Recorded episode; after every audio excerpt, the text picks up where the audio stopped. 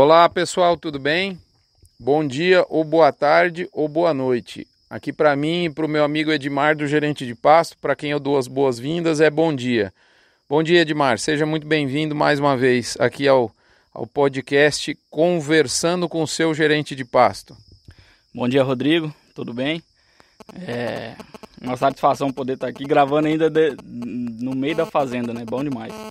É isso aí, nós estamos aqui numa verdadeira, sabe, tinha conversa ao pé do rádio, aqui é a conversa ao pé do coxo. Nós estamos numa praça de alimentação, num módulo de, de, de pânico, de Mombaça, e, e, você vai escutar eventualmente um passarinho, um, um, o barulho da natureza chamando mais chuva, né? Isso que a gente. Isso, essa é a fase do ano que a gente está. E falando nisso, Edmar, vamos falar um pouquinho do que hoje, qual que é o assunto que nós vamos tratar aqui para a turma, fazer uma pílula aqui em relação à pastagem, qual que é o do, do, do vasto menu né, desse assunto, o que, que nós vamos tratar aqui, Edmar?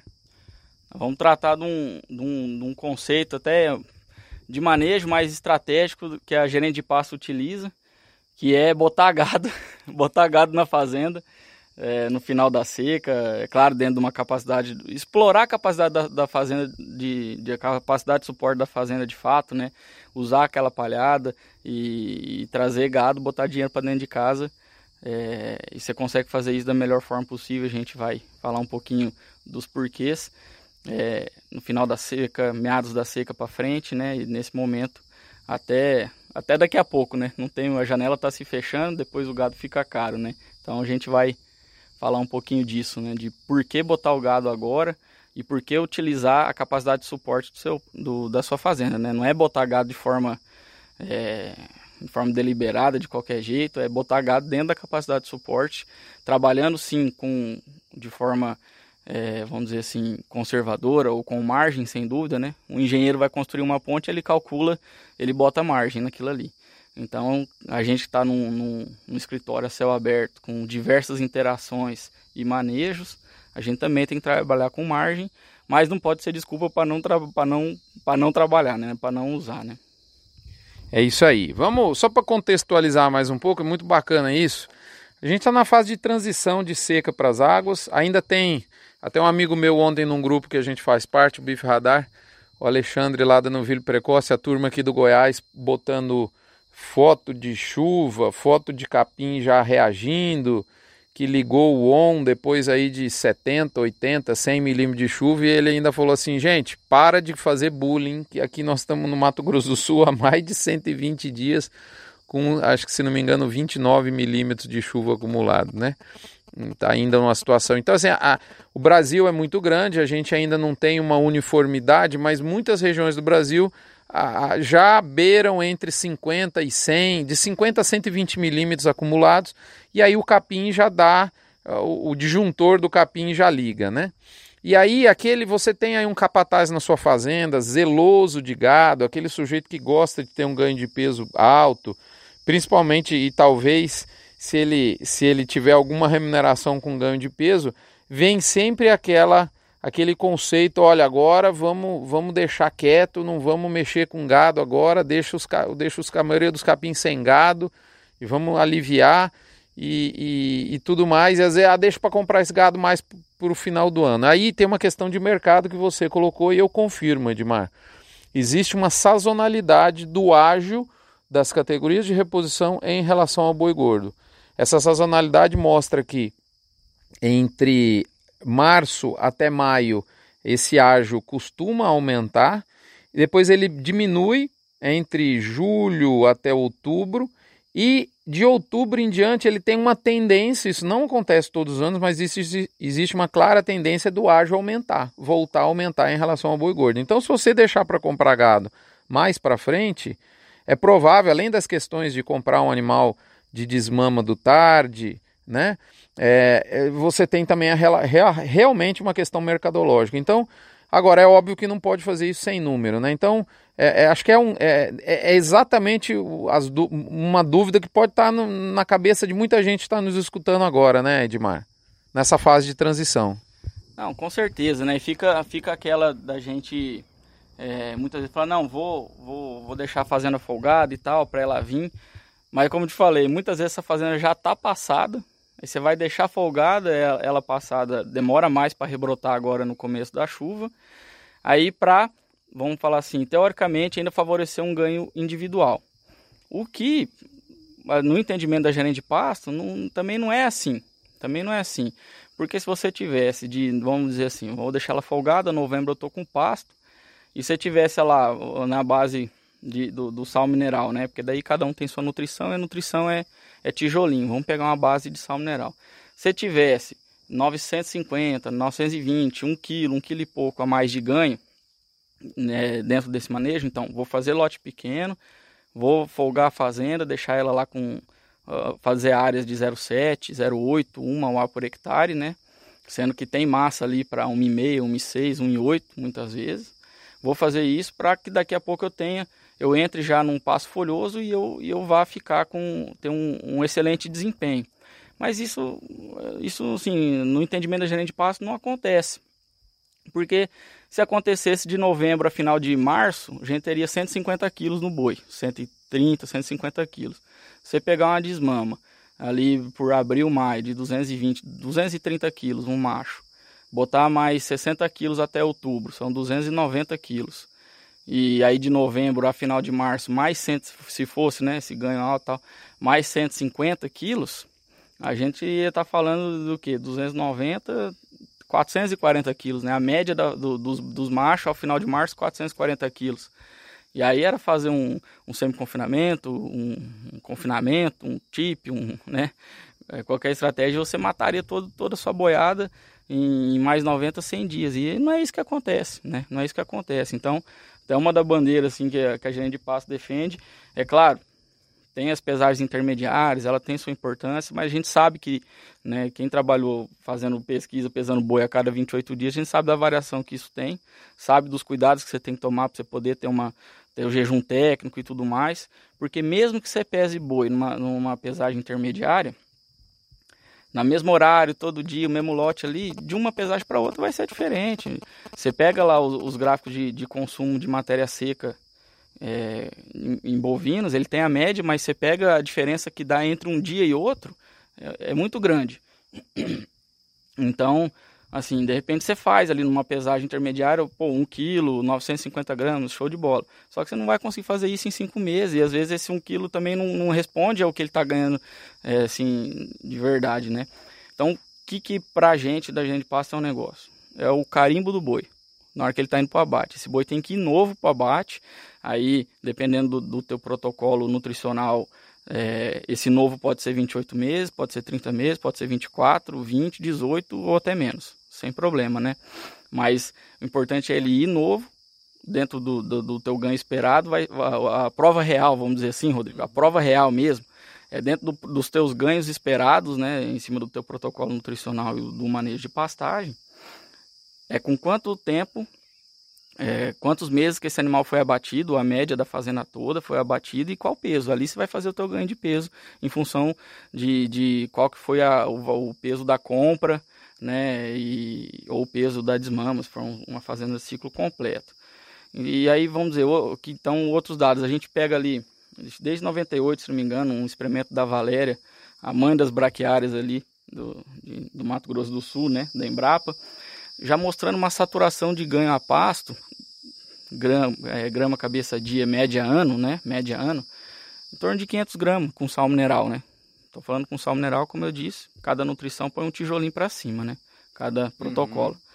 Uhum. Então, assim, ela mostrou uma saturação de ganho. pega o benchmark agora que saiu da Integra, os top rentáveis em recria e engorda estão com 470 gramas de ganho médio a pasto. Então é isso. O que, é, o que a gente fala, o conceito da gerente de pasta é o seguinte: você conseguir fazer de 430, 450 a 500 gramas é, mediano Sal mineral, a pasta está fazendo um excelente trabalho. Um excelente trabalho. Claro, a nutrição você vai vir e colocar é, sal mineral e, e, até com aditivo, né? Que um aditivo não, um proteinado na seca, né? Que é o, com certeza muitas dessas fazendas aí top rentáveis do benchmark da Integra usam, né?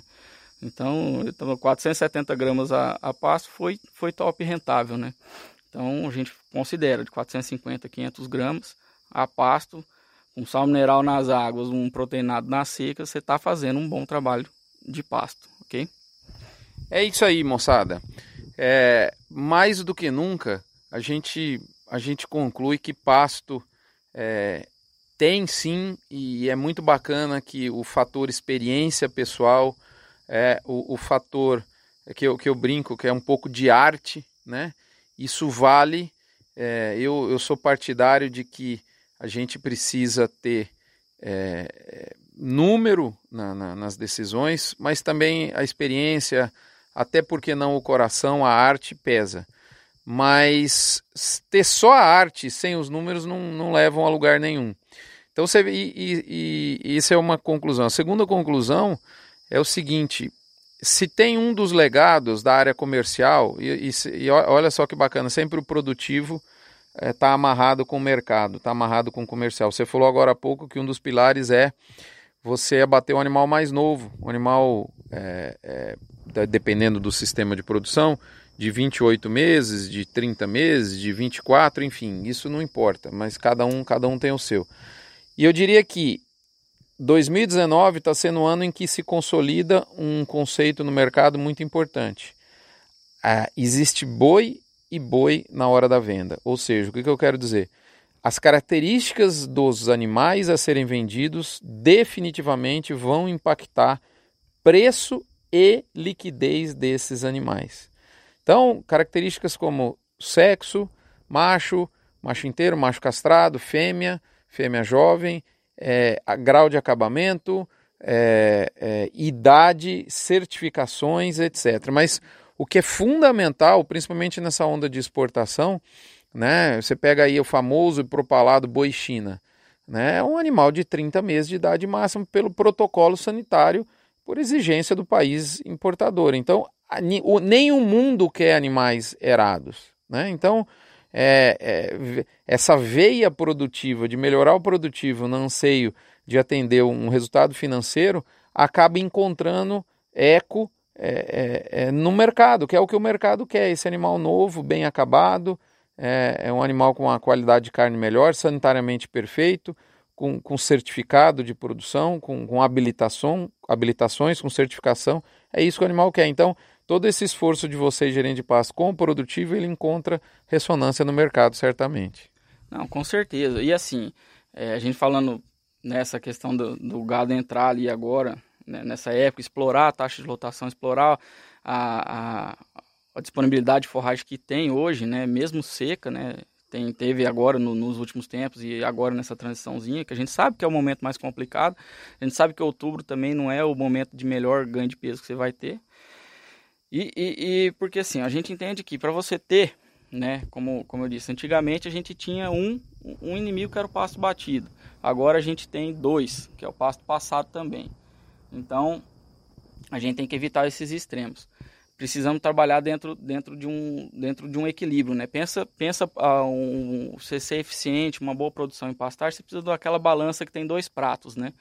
Para você, você tem que ser equilibrado em taxa de lotação e ganho médio diário. Né? Não adianta a gente querer favorecer o ganho médio diário e a taxa de lotação ficar baixa, o pasto passa e depois o ganho médio diário ele despenca. Então esse é o conceito. A gente, aqui mesmo na, na, fazenda, né? a gente, ó, se a gente então não, não, não, colocar os gados da oportunidade que tem, o lote que, da oportunidade que tem nesse momento, a fazenda vai passar nas águas, vai chegar em janeiro com uma taxa de lotação baixa. Ou seja, como que faz manejo? Ela vai jeito. passar é muito passo para pouco gado. Então, ou vai consegue por dezembro, consegue por novembro? Você falou, não, é bem mais complicado. Falei, então, traz para dentro de casa. Tem, tem massa, tem massa. E vamos rodando o gado e a fazenda vai vencer. A gente fez, a gente chegou num número da quantidade de uas que cabe dentro da fazenda. Conseguimos colocar uma margem, falou, não, quero botar uma margem, quero ser conservador até aqui. Mas você tinha uma oportunidade de ser, você tinha um limite inferior a um limite superior que era a proposta. Eu falei, pode trazer o limite superior que já está dentro de uma margem, né? E aí a fazenda vai ter uma taxa de lotação em dezembro, em janeiro, em fevereiro muito melhor do que e aí vai conseguir fazer um soltar manejo, manter o pasto folhoso de uma forma muito mais efetiva do que se esse animal não entra hoje. Então ele não entra para atrapalhar. Ele entra, traz dinheiro para dentro de casa e ele vai ajudar muito no manejo. Ele vai ajudar no manejo é, tá, tá entrando, estão entrando vacas que vão favorecer o ganho de peso de bois, de animais em recria. É isso que vai acontecer.